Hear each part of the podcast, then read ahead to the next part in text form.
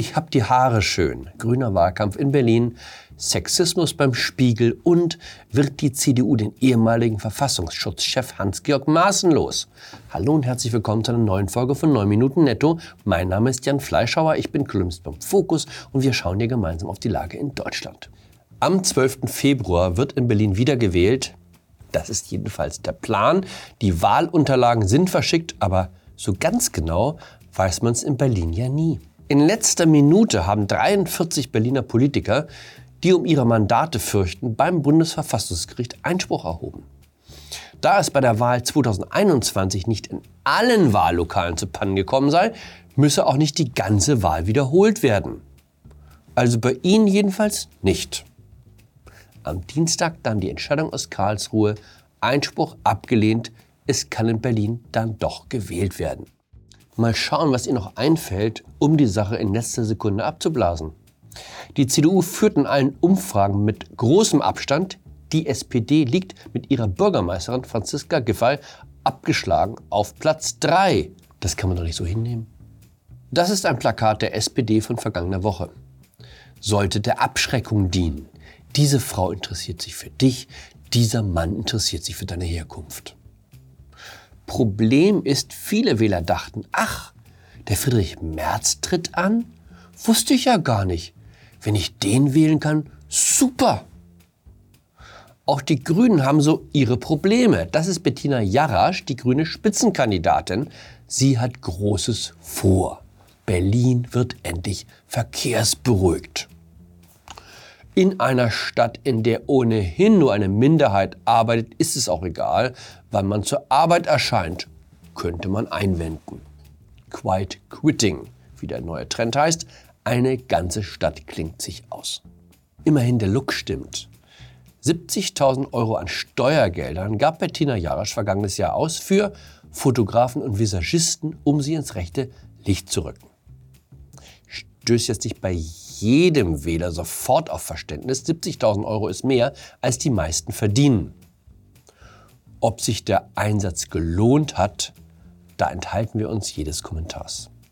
Der grüne Mensch ist der bessere Mensch. Er kennt keinen Rassismus mehr und keinen Konsumzwang.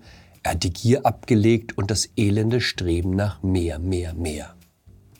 Warum nicht zu Hause sitzen und die Freuden des einfachen Lebens genießen bei einer Flasche Beaujolais, einem guten Käse und etwas Kaviar von der Krim. Der grüne Mensch hat sogar dem Sexismus abgeschworen. Nun ja, fast. Sehen Sie sich einmal diese Nachricht vom Wochenende an. Das Nachrichtenteam des Spiegel vermeldet, Häme über die Welt-TV-Moderatorin Franka Lehfeld, sie hat sich bei einer Moderation versprochen.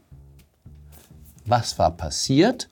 Frau Lehfeld hat Rote Armee und Rote Armee-Fraktion verwechselt. Heute vor 78 Jahren befreite die Rote Armee-Fraktion die Überlebenden des deutschen Konzentrations- und Vernichtungslager Auschwitz im besetzten Polen. Fand man beim Spiegel so wichtig, dass man es gleich hinter Scholz in Südafrika und Attentat in Jerusalem brachte. Ist halt so, wenn man auch mal gerne das Klischee von der jungen, naiven Tussi bedienen möchte, aber bei einem so hochseriösen Blatt arbeitet, wo 90 Prozent die Grünen wählen. Vielleicht ist der grün lebende Mensch ja doch nicht der bessere Mensch. Wenn man der Forschung glauben darf, trifft sogar das Gegenteil zu. Die Psychologie spricht von Moral Licensing. Wer sich moralisch in die Brust wirft, weil er meint, besonders vorbildlich zu leben, leitet daraus das Recht ab, es an anderer Stelle nicht zu genau zu nehmen. Chinesische Wissenschaftler konnten nachweisen, dass Menschen, die Nahrungsergänzungsmittel zu sich nehmen, weil sie glauben, damit ihre Gesundheit zu fördern, ansonsten weniger auf ihre Ernährung achten. In einer amerikanischen Fachzeitschrift wurde von einem Experiment berichtet, wonach Geschenke dazu führen, dass sich der Schenkende nach Übergabe etwas weniger höflich, etwas weniger treu und etwas weniger altruistisch benimmt als vorher. Was lesen wir hier? Auschwitz wurde von der amerikanischen Armee befreit. Quelle der Spiegel. Januar 2020. Die Entschuldigung der Redaktion und ist in der Snapchat-Ausgabe von Donnerstagabend dieser extrem peinliche Fehler passiert. Wir haben ihn am Freitagvormittag korrigiert. Kann ja mal passieren. aber dann doch vielleicht lieber Rote Armee-Fraktion als US-Armee. In der CDU würden sie gerne ihr Parteimitglied Hans-Georg Maaßen loswerden. Am Montag hat man ihm ein Ultimatum gestellt. Entweder er geht freiwillig oder man will ihn zum Parteiaustritt zwingen. Schauen wir mal, wie der Kaiser sagen würde. Die SPD hat drei Anläufe gebraucht, um Tilo Sarrazin aus der Partei auszuschließen, also den Maßen der Sozialdemokratie. Über zehn Jahre zog sich das Verfahren hin, ganze Reihen von Anwälten wurden verschlissen. Aber die Botschaft kommt auch so an, mit dem Kerl wollen wir nichts mehr zu tun haben. Maaßen ist jetzt endgültig persona non grata, der große Aussätzige der deutschen Politik. Ich kenne Hans-Georg Maaßen aus der Zeit, als er noch Verfassungsschutzpräsident war. Wenn er in München zu tun hatte, rief sein Büroleiter gelegentlich an, ob man sich nicht sehen wolle. Ich habe Maaßen von diesen Begegnungen als jemand in Erinnerung, der die Dinge in kühler Schärfe betrachtete, konservativ klar, aber eher zurückhaltend im Urteil. Der Mann, den ich kannte, war alles andere als ein Fanatiker. Etwas ist in der Zwischenzeit passiert. Und damit meine ich nicht den Verlust des Postens als Verfassungsschutzpräsident. Auf Twitter hinterlässt er Beiträge, die so schräg sind, dass er sie anschließend ganz schnell wieder löscht. Er empfiehlt Videokanäle, in denen über Chemtrails gefaselt wird und darüber, dass wir in Wahrheit in Deutschland ein Vasallenstaat der Amerikaner seien. Vor allem aber hat sich bei ihm die Vorstellung festgesetzt, die Bundesregierung arbeite heimlich an einem Austausch des deutschen Staatsvolkes.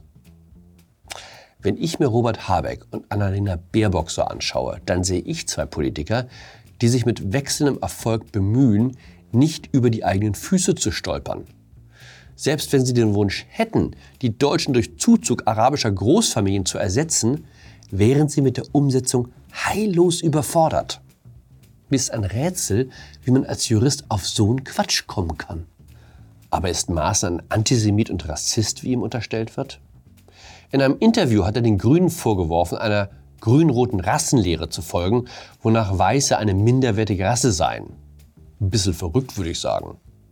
Aber aus der Tatsache, dass man anderen vorwirft, sie würden einer rassistischen Idee anhängen, lässt sich nicht der Schluss ziehen, dass man es selbst sei. Wäre es so, müsste man große Teile der Linken als Rassisten bezeichnen. Man mag zu dem Ergebnis kommen, dass Maaßen einen schweren Knall hat. Aber die Politik hält aus gutem Grund auch für Knallköpfe einen Platz bereit. Das Haus des Herrn hat viele Zimmer, das gilt auch für Parteien. Außerdem kann Maaßen darauf verweisen, dass er mit fast allem, was er so von sich gibt, unbehelligt bei der Linkspartei oder Teilen der SPD weitermachen könnte. Das wilde Herumfuchteln mit der Rassismuskeule, die merkwürdige Theorie, dass die USA uns in den Krieg treiben, damit wir uns von Russland entfremden, all das findet sich auch links der Mitte. Wenn die vergangenen Monate eines gezeigt haben, dann, wie nahe sich ganz links und ganz rechts sind. Das Hufeisen ist in Wahrheit ein Kreis. In dem Sinne, bleiben Sie unbestechlich, bleiben Sie moralisch gefestigt, Bleiben Sie mir gewogen, Ihr Jan Fleischhauer.